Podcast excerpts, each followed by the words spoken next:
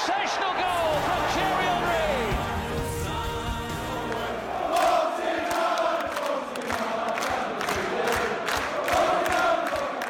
Above all, I am like you. I'm an Arsenal fan.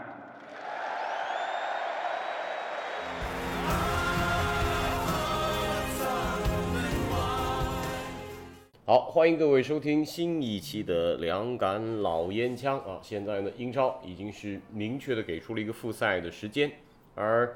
复赛呢，首先是重启两场啊，此前补赛，因为是三月一号，这个联赛杯决赛呢有两支球队，呃，曼城和维拉打的决赛，所以他们的两轮联赛呢要补赛，而阿森纳恰恰是要去到客场对阵。曼城啊，这会是我们呃今天会要前瞻的一段内容。今天非常有幸是找到了刘川老师啊，已已经在北伦敦修炼成仙的刘川老师了。呃，川豪跟我们分享一下你最近在修炼什么？呃，严总好，球迷朋友们大家好。最近应该过了四月中旬，这个每天的日子跟之前就大家也都习惯了，基本上定期去趟超市，呃。气氛是比之前要放松很多，这个大街上戴口罩的逐渐也有一些了。因为英国上周周末应该新规定了一个法规，现在是某一些公共场合跟上公共交通，比如说火车呀、地铁呀、公交车呀是必须要戴口罩的。所以现在这个普通超市里边基本上也能买到那种口罩了。我看这个有一些体育品牌跟一些俱乐部应该马上他们商店开门也会卖自己的口罩，所以，呃。跟之前比没有什么太大的区别，因为，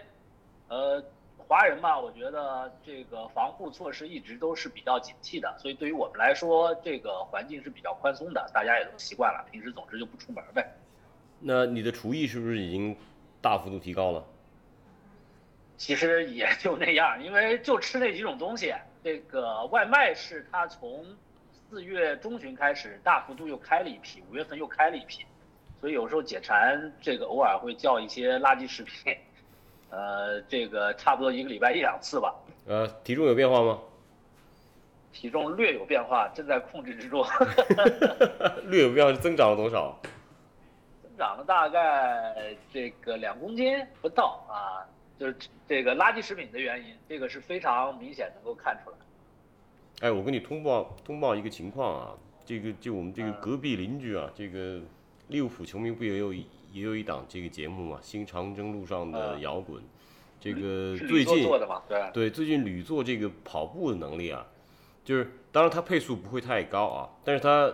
以这个比较低的配速，他可以跑完八公里啊，而且在相当可以了。我现在都撑不过五公里。他在昨天这个北京，我觉得平均气温大概是三十二到三十五度吧，他一天跑了十公里。当时他是分两次跑完的，居然跑了十公里在室外，然后跑完之后体重增长了三三公斤，这不是开玩笑。喝了大量的水吗？对，不是开玩笑，这是庆为了庆祝夺冠吗？我想，或许吧。呃，我们得说一说啊，就是球队现在的状况是不是呃工作各方面从俱乐部内部来讲已经逐渐要恢复正常了，还是每天 zoom 吗？呃，他现在的这个正常基本上也是一个疫情期间的正常，因为要回到二月份之前的那个状况，短期内感觉也不太现实，因为政府有方方面面的这个新的这个措施跟法规。嗯哼。呃，现在应该跟其他俱乐部一样吧？这个到了以后会有一些基本的检测，所有的球员，我们还没有正式的实体上过班，到现在为止。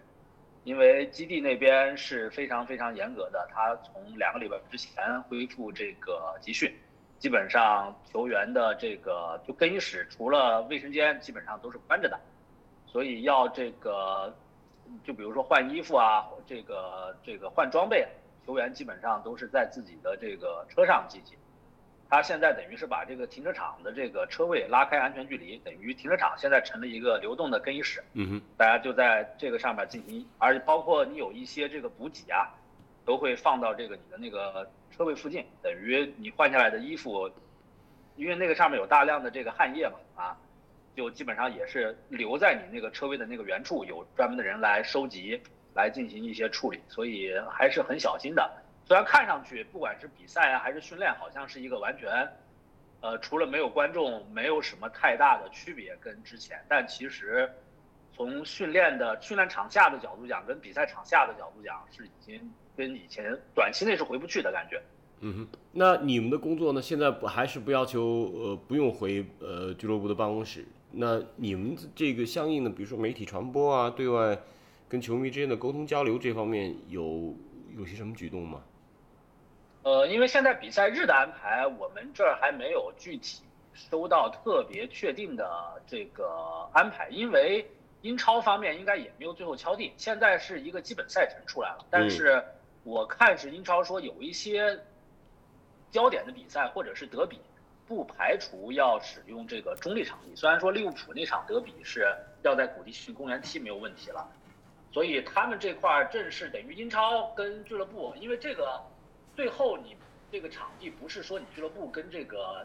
英超联赛能把这事儿定下来，你还得走这个警察局的程序。没错。最后应该是他们专门有一个什么机构是专门负责这大型活动公开场地，是他来给你批这个牌照。啊。等于还有一道程序要走，所以那一道程序走之前，走下来之前，我估计可能这周之内吧会收到一些确定的消息，但是现在还不太好说。而且还有一个问题是。呃，阿森纳这边是前四场比赛全都是客场，三场联赛，一场足总杯全都是客场，所以对于我们来说时间还很宽裕，因为第一个主场比赛日我看已经到七月份了。哦，那呃，对，我记得还是有一场足总杯应该是客场对谢菲联的比赛，对吧？对，谢菲联，对对对对对。那呃，对你来说呢？因为以前的客场比赛你都得要去到客场去盯，而且有时候还得自己解决交通的状况。现在来看是不是？像呃六月十七号晚上跟曼城这场比赛，你就不需要去到客场了，因为好像每场比赛英超好像都有一个场内人员的一个总总数的一个上限嘛。对对对，他应该现在是三百人左右，但是不知道这是一个弹性数字还是各种球场，不管是大球场还是小球场都一样。但其实你说两万人的球场需要的这个呃硬件维护措施的这个人员跟。像老特拉福德那种七万人的这个球场，我觉得你需要工作人员这个人数是不一样，所以我不太清楚这是一个上限呢，还是一个规定死了的，就是三百人，你这个这个这个这个就这么多人。所以现在因为我们这儿主场还早吧，所以就还不太清楚。但是客场那边应该是这几场，我这暂时没有收到消息说要跟队啊。因为如果按照原计划的话，布莱顿那场至少我要我是应该要去的啊。但现在的话，暂时还没有收到消息，所以我估计大概率的话是这个，嗯，不需要客场，这个先跟着走，至少下周周中打曼城那场不需要去。嗯哼，这倒也未必是坏事啊，因为现在我感觉在英国要旅行要出差的话，还有很多麻烦，就包括你们去到客场的话，你在当地要订个酒店什么的，只怕也也不是那么方便吧。对，因为现在比赛的这个时间也错得很开，不像之前。呃，倒是有一点好处是交通不会太拥挤，因为球迷这个基本上不会再进场，它是空场踢，所以你来回的交通应该不会很拥挤。但是它这个时间又错得很乱，就它不是现在周中也有也开始有这个比赛日了嘛？那恨不得周一到周日都能给你错开那种感觉。OK，就。住宿肯定确实是个问题，但交通应该比以前要好一些，因为不会有很多人。嗯，呃，现在我觉得对你来说，呃，可以想见的未来，不管是在英国国内旅行啊，还是国际旅行，这都显得非常艰难。要回国，现在也是不敢想象的事情，对吧？对，因为尤其是你如果从境外回英国，你说英国现在它这个疫情算是。就基本上是朝群体免疫这个路数走了，他还要你硬性隔离十四天，等于是我如果回了趟这个中国，如果航班正常的话，我回伦敦，我现在还要被硬性隔离十四天，当然是居家隔离了，但是他是怕你不遵守，他是有一个罚款规定，好像是最多可以罚一千吧，还是一万镑，我忘了。那好，那，我们将注意力要转向这个球队这方面。我看到啊，呃，最近这两周已经是恢复了这个呃可接触的团队训练了。然后我这一周写的这个枪手周记，我还我还跟呃伦敦几个记者沟通过，像那个德拉尼啊，他跟我解释了现在阿尔特塔训练的一些要求，好像慢慢的啊，在这个训练当中，让大家看出了阿尔特塔跟前任跟阿梅里之间的差别。呃，我不知道这是这是这些呃跟队记者或者说呃当地的这些媒体人士比较乐观的一种期待，还是如何？呃，似乎觉得阿尔特塔带队训练啊，他的一些可能足球哲学的一些讲究呢，好像要更接近呃温格一些啊，会会更强调自己以我为主啊这样的这样的一种姿态。但是，呃，你所接触到的就是这周边的阿森纳球迷也好啊，媒体也好，他们到底如何看待阿尔特塔？因为我感觉现在要说给阿尔特塔给出一个评价，好像还还还有些难，是吗？呃，没错，因为正好是在一个节点上，就属于呃这个阿尔特塔接手以后，这个先是赛季逐这个表现逐渐平稳，因为去年十二月之前那两个月的表现，基本上是一个完全丧失自信跟丧失自我的一个团队的表现在场上，逐渐平稳，然后有之后这个战胜曼联呀，包括这个在客场少一人的情况下逼平切尔西，大家看到这支球队。这个表现是逐渐往上走的，但是立刻又经历了这个欧联杯的出局，对，正好在这么一个节点上，这个联赛中断掉了，而且是因为阿尔特塔这个他自己这个这个这个感染，所以嗯，总体而讲，总体而言，我觉得球迷对他还是非常认可的吧，因为当时球队的那个状态真的是。就我记得我当时看了一下那个积分榜，离降级区都不远了，那个分是个位数了已经。这个时候谁还愿意来带这支球队？真的是，呃，真的是真爱啊。然后这个，我觉得媒体对他主要之前不敢妄下评论的一个重要原因是他没有经过一个，呃，这个完整的季前赛准备阶段。呃，这边的媒体应该是觉得，如果没有一个 pre-season 的这个一个准备，大概三周左右，呃，一个主教练事无巨细的他的这个足球哲学是没有办法这个，不要说百分之百吧，就是百分之六十、百分之七十灌注到这个球队上的。呃，因为中途接手嘛，然后你这个阵容啊什么的，这个也都没有自己调整的自由。那现在这个。差不多有三周的时间，虽然看上去比较仓促，但是我觉得对阿尔特塔来说，因为他之前又有一周在迪拜的这个集训，嗯，对他来说应该是有更多的时间把自己的这个足球哲学，包括一些训练方法灌注到这个俱乐部中间来。我觉得大家可能以前都以为他只是一个助教，但最近其实能看到一个新闻是瓜迪奥拉非常着急在找阿尔特塔的这个嗯替代人选，嗯，因为这两个赛季，尤其是这个赛季，我看英格兰媒体之前已经爆出来，就是有一些杯赛。因为阿尔特塔是十二月份来的嘛，当时足总杯还没有打，好像当时那个瓜迪奥拉那边当时其实已经是准备把这个赛季曼城的足总杯完全连比赛的指挥权都交给阿尔特塔来弄的，嗯，相当于在这之前不管是杯赛还是联赛，阿尔特塔基本上曼城的这个这个这个一些具体的一些细节的一些事情，瓜迪奥拉完全不管，是甩给这个阿尔特塔来弄的，所以基本上这一部分东西阿尔特塔是完全吸收的，因为他不是一个学习者了已经。从上个赛季开始，他应该已经是一个具体的执行者。嗯哼，他又比较熟悉阿森纳的状况。他之前是在这儿是队长，而且我记得是一二年来，一直到这个大概一七年吧，有这个这个五年左右的这个时间。他又是一个每天永远第一个来，最后一个走的这么一个球员，所以他对这个俱乐部又非常的了解。我觉得这大概三周的适应跟之前迪拜一周的适应。呃，接下来的这十场比赛大概应该是踢完以后，可以对他有一个这个比较客观的一个判断吧。我是持相对乐观的这个这个这个这个这个态度。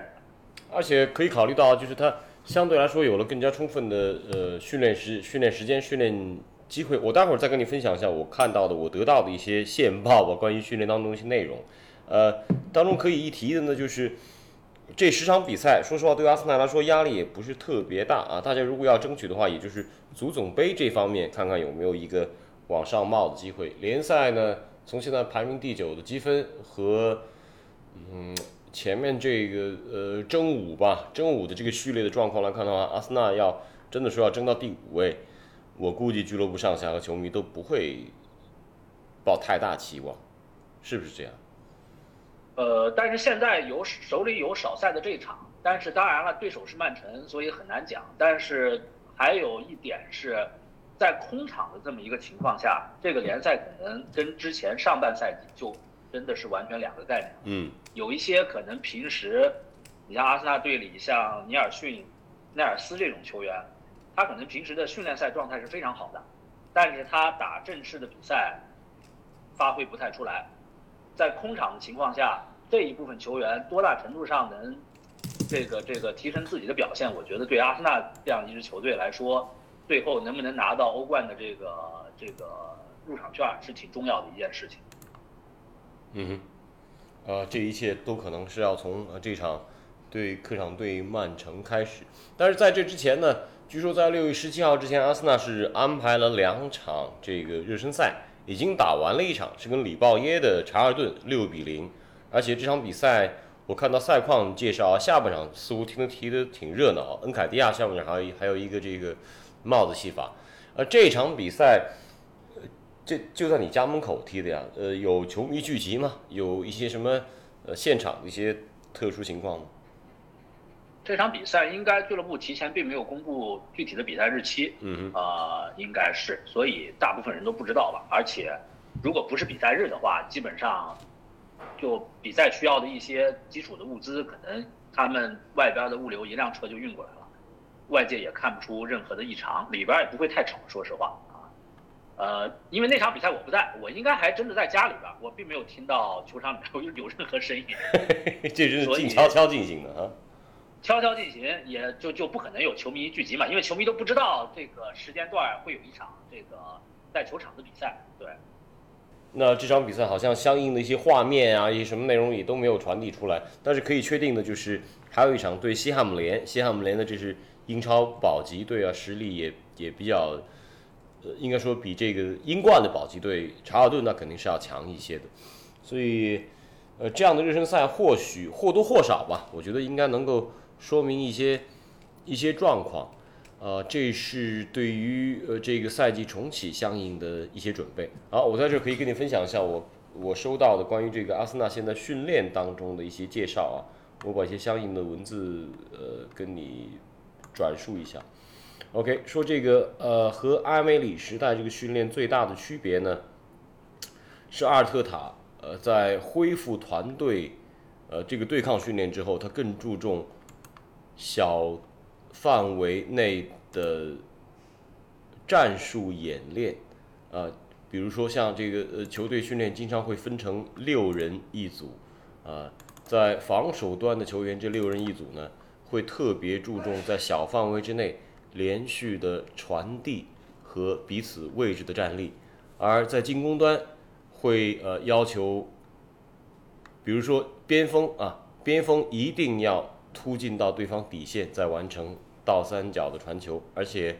针对个人的训练，这当中阿尔特塔投注最多的时间和精力是用在佩佩身上啊。呃，不光是不光是呃强烈这个要求佩佩一定要保持在右路直线的突破，而且呃在他右路带球向前进行突破的同时啊，需要他身边的这个右后卫啊以及呃右右中前卫啊跟佩佩保持一个合适的距离，这样呢佩佩在拿球之后呢能够呃更快的把球分配出来。他们看到这些训练细则之后呢。就觉得，哎，这跟阿梅里那时候还真不一样。因为阿梅里在阿森纳的训练啊，尤其是当他离开之后，有很多人后来吐槽，就是说，阿梅里呢有些过于注重对手啊，他会非常要求这个球队保持很好的体能和力量储备，但是他很多战术布置是要限制对手的。而阿尔特塔现在在队中啊，不断的进行这种小范围、小团队，呃，保持。呃，绝对清晰的彼此之间位置进行的演练，更多讲求的是在自己控球状态下啊形成的配合。所以，呃，我不知道这这帮人是到底是怀旧还是怎样，所以得出一结论，就是说阿尔特塔更接近温格以往的思维。呃，从这一点来看的话，可能确实是这样的，因为温格之前被人诟病，就是说在强强对话的时候，对方往往有针对性的措施，但是我不管对方怎么踢，对对对，我把我的踢出来了，这场比赛我就能赢。对，但是在针对性上面要差一些。但埃梅里是完全另外一个极端，反而会发现这样的话，你连这个实力不如你的球队，你都会被这个反而踢得很晕。因为当时一个最重要的数据就是，这个守门员这一环，他在打纽卡斯尔这种比赛的时候，他的这个球门球基本上全都是大脚往这个这个中场抡，但是打热刺、打曼联，他又全部都是短传，所以能看出来，是埃梅里就这个方面他确实是非常极端的，包括等于球门球这个环节，对不同的对手，他都是完全两种完全不一样的这个这个战术安排。球员可能真的是因为毕竟是人不是机器，你两三种这个系统之间那么自如的切换，短期内达不到他的这个要求。在场上出现后来那种状况，就也是自然而然的事儿。这可能啊是我们呢透过一些媒体可能从现场找到的蛛丝马迹，当然也不知道这些蛛丝马迹到底有多大的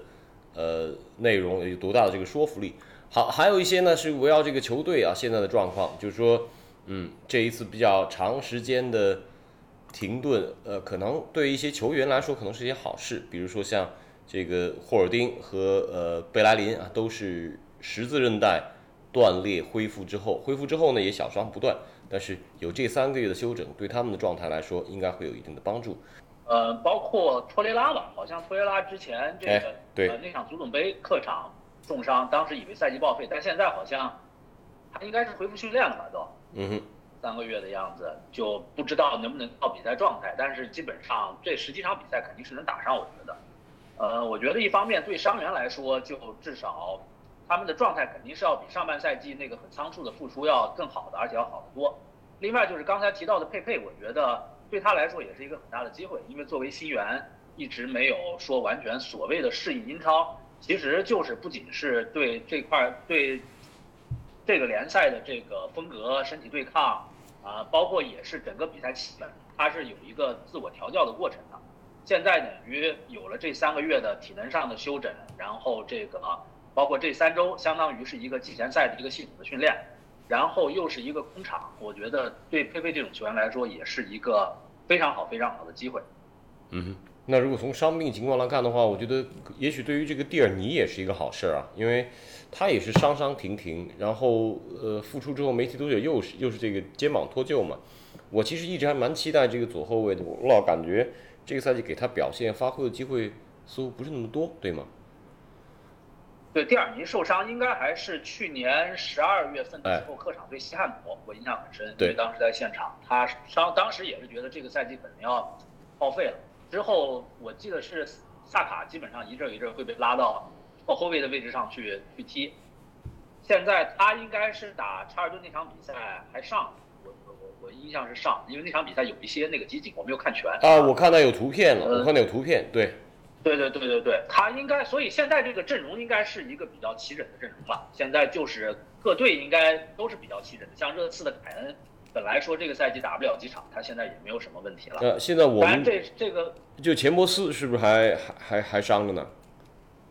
对钱伯斯可能还没有，钱伯斯那个那那个伤比较重，钱伯斯还不行。对，但是现在应该是各队的大部分的主力应该是从就都是非伤病状态。但现在另外一个这个吊诡的事情是，大家都很害怕受伤。嗯，因为至少有两个月没有系统的训练，但是有一些俱乐部应该是要求的很严，他会把一些这个基础体能的训练器材送到俱乐送到球员家里面去，而且会有监控的一些这个软件呀、呃程序呀，督促球员至少每天进行一些基础的体能训练。但这个哪个队执行的好，哪个队执行的不好，可能我们很快就会在这个月月底的比赛里面看出来。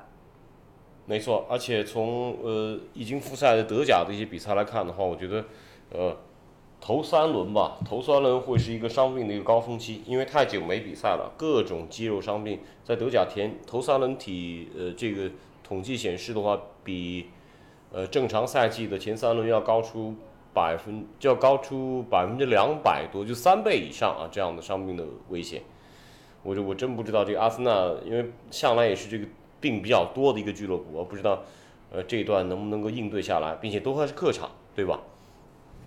对，连着四个客场，其实但说好说不好吧，这连着四个客场肯定是很难。但说好处吧，这四个客场全都是空场，没错所。以跟之前的这个客场的心理可能是反而是一个调教的机会，所以既是挑战又是机会。嗯哼，再回过头来看一下这个积分榜呢，现在是第九名啊，四十分，较身后的这个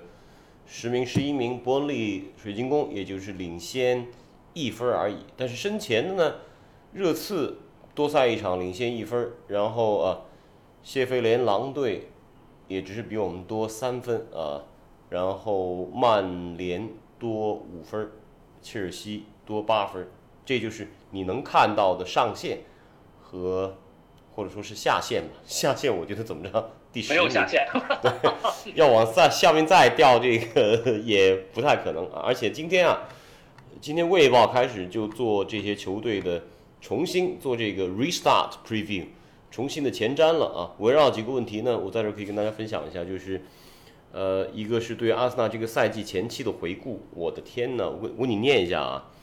这个赛季的开始是呃阿森纳十号和呃，克拉西内茨被遭劫啊，呃，随后呢是埃梅里在一片这个呃嘘声当中下台啊，以及前队长扎卡和球迷公开的翻脸啊，再到阿尔特塔接手，以及啊欧联杯的出局，我的天哪，这好消息一条都没有。那对于这支球队，还漏掉了之前赛季初科兹谢尔尼这个 的问题，对两个队长。队长反目啊。然后呢，接下来呃说现在存在的状况啊，阿森纳的薪资总额两点三亿英镑啊，非常非常之高，这个没有欧冠，这种薪资是根本无法为继的啊。呃，在隔离期间，有哪些球员啊违背了这个社交安全距离的？已经列出来的名单是包括大卫·鲁伊斯、佩佩啊、扎卡以及拉卡泽特都有过违规的行为。呃，是 end of season prediction，对于阿森纳赛季排名啊，最终的一个预测是预测排名第六，欧联杯的资格，maybe with a with an FA Cup win throw in。我觉得对于足总杯这个我我觉得是不太可期待的，毕竟是杯赛。因为强队都在。对联赛第六这个排位你怎么看？呃，我觉得联赛这边还是很微妙的。你像包括之前一度以为前四已经稳了的切尔西，到后期它也出现了一些问题，所以今年上半赛程是非常奇怪的。除了这个莱斯特、呃曼城，呃就是利物浦一枝独秀，包括这个第二、第三，莱斯特跟曼城一度看着都有点儿都有点危啊。但是追的这波呢，看着追了一波，这个后劲基本上也就卸下来了。然后乱一阵儿，前面这个优势又巩固起来，又开始掉链子，追的这帮又开始来劲儿，它是一个反复这么一个拉锯的状态。但是这个里边也是因为有谢菲联啊、伯恩利啊、水晶宫啊这些球队，他的在自己的主场打的一直非常好，所以也造成了这么一个咬得非常紧，这么多支球队咬得非常紧的这么一个局面。现在的话，我觉得最后十轮这个局面，我是觉得不会再持续下去，嗯，它应该会有一个分层。这样的话，阿森纳我是觉得前六，我觉得应该没有太大问题。但是再往前能不能拿到欧冠资格，这个可能会由一些偶发或者意外事件来决定，这个我们就谁都不知道，不可预测。嗯哼，嗯哼，啊，我们今天因为呃提前这个录制啊，这个没有说提出一个这个呃媒体上的一个互动后呃互动提问，所以我在那只能挑一些有一些网友的一些留言，呃来来请川浩给我们回答一下。呃，有一位这个北伦敦的内抹红白，这是我们的老朋友了。他说，阿森纳下窗清洗球员会不会比往年更难？呃，今年的夏窗现在谁都不知道是什么情况，因为一开始一度大家以为是就不会有太大的买卖，包括曼联那边那个这个伍德沃德也这么说。但是我们看现在，至少在转会传闻这块儿，没有比以前更冷清，反而比以前更热闹，感觉好像有钱的比以前更有钱了这种感觉。但是另外一方面呢，又光是英超大概是四十名还是六十名球员，这个六月份合同就到期了。现在各个俱乐部也都在处理这部分球员的合同。呃，因为这部分球员有一些是很悲观的，因为他们本身在俱乐部就不是主力的位置。那接下来这几场比赛如果还打上的话，是一个失业状态。但是我看他有的他们经纪人又很乐观，说今年的中下游球队，这个肯定是没有大笔的资金再往里投了，尤其是英超这个转播费出现了这么一个波折，即便没有太大的损失，中下游球队也不敢像去年埃弗顿那个投入的这个级别，疯狂的这个这个这个这个。用三千万这个再往上的这个这个呃一个价格水准来来来引进这个球员，呃他说那这种情况下反而这种免签的球员会成为大家资源置换的一个这个焦点市场啊，呃这方面的话我觉得对于阿森纳而言肯定不会有大规模的这个引援，因为去年其实买了不少人，对这部分人要不因为种种原因并没有。达到大家预期的表现，但是呢又没有差劲到那个地步。包括大卫·路易斯，最近大家也有一些传闻，说那个他其实那个合同一加一的啊，并不是说第二年自动激活。但是看现在这个状况，他应该是会留队的，因为阿尔特塔上场之后，大卫·路易斯基本上应该他是每一场全部首发，他是不是唯一一场全部都全部都首发球员我不太清楚，但是他基本上全部都打了首发。对，只要是没有被红牌罚下。但红牌罚下，人家也是首发，对对对。呃，然后基本上看上去的话，这个清洗的规模不会有大家想象的那么大，因为他要以现有阵容为主的话，就不会频繁的洗牌啊。而且我是觉得现在这个阵容确实没有，就是这个现在的表现跟这个阵容的实力不是完全匹配的啊。而且去年买进来的这帮球员，现在表现最好的往往是当时大家没有任何人看好的马丁内利，所以我觉得这其实也说明了一些问题。对，今年的话应该不是一个让你频繁这个调整阵容或者完全十一个首发拿掉六七个重新来，而且也没有任何一支球队能够做到把一个首发十一人主力阵容换掉六七个，第二年还能打好的不可能。这个你像就以利物浦为例吧。克洛普上来这么多年，传到现在这么一个冠军阵容，其实你看一下他的轮换幅度，每年其实也就是一两个、一两个、一两个，而且他最重要的一笔这个引援其实还是这个范戴克。如果范戴克不进来的话，他的那条后防不会是现在这个质量。他相当于是一个好的引援，把整把整条这个后防线的这个实力，包括一些小将的信心，全部凝聚起来了。我觉得这个对于阿森纳来说，其实是一个可以借鉴的对象。而且我确实不认为今年夏天会有那么大规模的阵容的变化。但是有一个很很焦灼的一个问题，就是奥巴梅扬，这个我看到今天这个马丁基翁已经开始放炮了啊，就说我赶紧要解除掉这个奥巴梅扬队长的职务啊，说他是一个 contract 呃 rebel，他是一个呃。这个不愿意跟俱乐部续约还是怎样啊？在合同处理这方面呢，是他的个人意愿和俱乐部的意愿是不统一的。那呃，然后呢，与此同时，各种转会的传闻，那当然让你觉得挺无聊的了。就什么什么库蒂尼奥也传起来了，但是像凯尔特人啊，凯尔特的那个埃杜啊，埃杜亚多吧。凯尔特人的那个对对那个射手，然后包括这个里昂的登贝莱啊，这些人啊都在被跟阿森纳，包括这个米利克等等，都觉得嗯，你要是奥巴走了之后，你缺一中锋啊，这些人是不是要跟你产生一定的关联？对于这事儿你怎么看？呃，这些人能否加盟，或者我觉得大部分现在这个传闻是球员那边在制造，因为我们都知道一个转会传闻。没有任何一个转会传闻是没有任何来由的，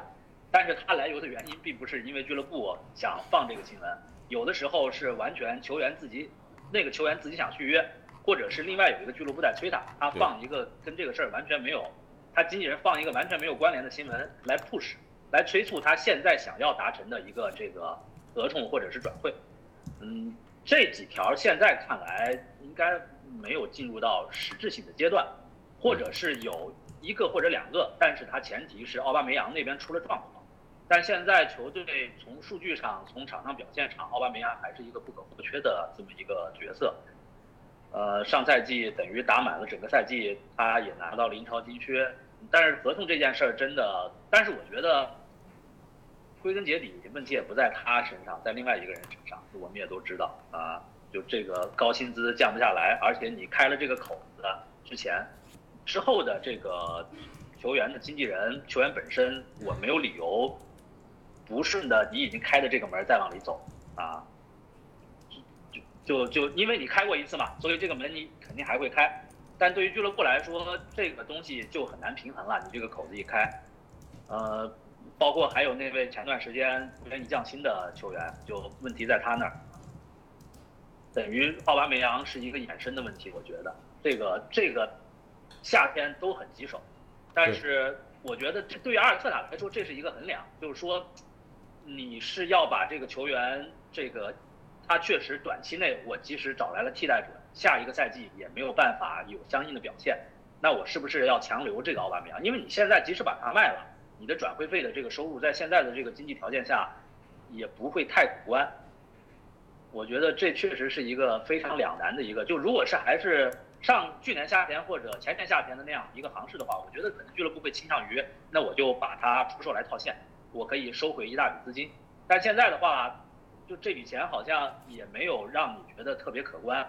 是一个特别两难的一个抉择。现在我觉得具体怎么弄，应该要看之后这市场的表现。如果奥巴梅扬这十场表现的特别好的话，我觉得俱乐部至少不会放他离队。唉，真是头疼啊！其实你发现啊，最大最大的错过错误还是和十号的那一次天价的续约，这个是给俱乐部捆绑在一个简直是。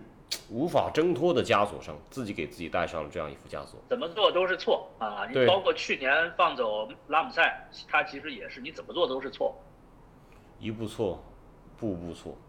这个我觉得得要有壮士断腕的决心啊！长痛不如短痛。这个不解决这个问题的话，我觉得其他的步骤都难以迈开。甚至这个赛季剩余的比赛都让你觉得。在你期待的同时，也也总会有些隐患，有点索然无味。对，有点索然无味。行吧，我们又归结到了这样的一个节点上啊。当然，值得庆幸的是，阿迪没有跟他续约，奔驰也没有跟他续约，这未必是什么坏事，这其实是好事。好像没有没有什么球员在，都不是说还没退役，就在这种情况下完全没有装备。因为我昨天还问了一些人，我说这个，因为有一些球员他商业价值。也不是特别高了，嗯，但他一直也有这个赞助商啊。但是我收到的反馈是，大部分球员可能收不到这个赞助费，但是装备还是有相应的这个装备赞助商会一直提供到他退役。鞋让你有一些这个，对对对，有一些这个比较商业价值比较高的，像齐达内啊，像贝克汉姆这种的退了役，人家还是要跟你继续续约的，对，嗯，他这个是应该是极其罕见的。不是他经纪人甩给这个媒体说的那样轻描淡写，说只是合同到期为止。而且其实你是可以看出，他经纪人跟媒体沟通的渠道就那么一家，是一个 APP。嗯，基本上包括今年十月份，艾梅里弃用他，他出来跑事儿也是那一家媒体。基本上他的传声筒对，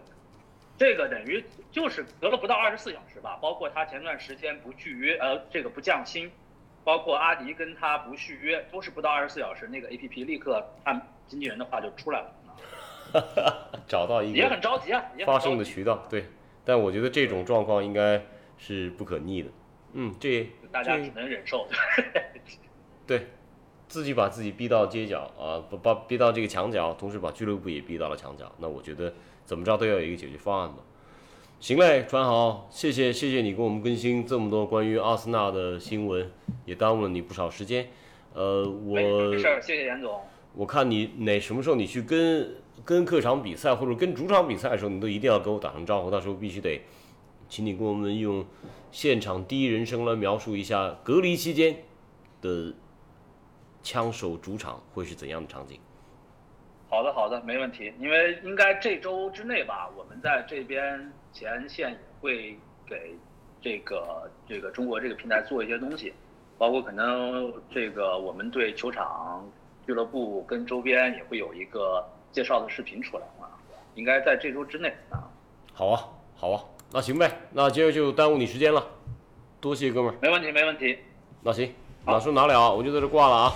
保重保重，哎，拜拜。拜拜拜拜。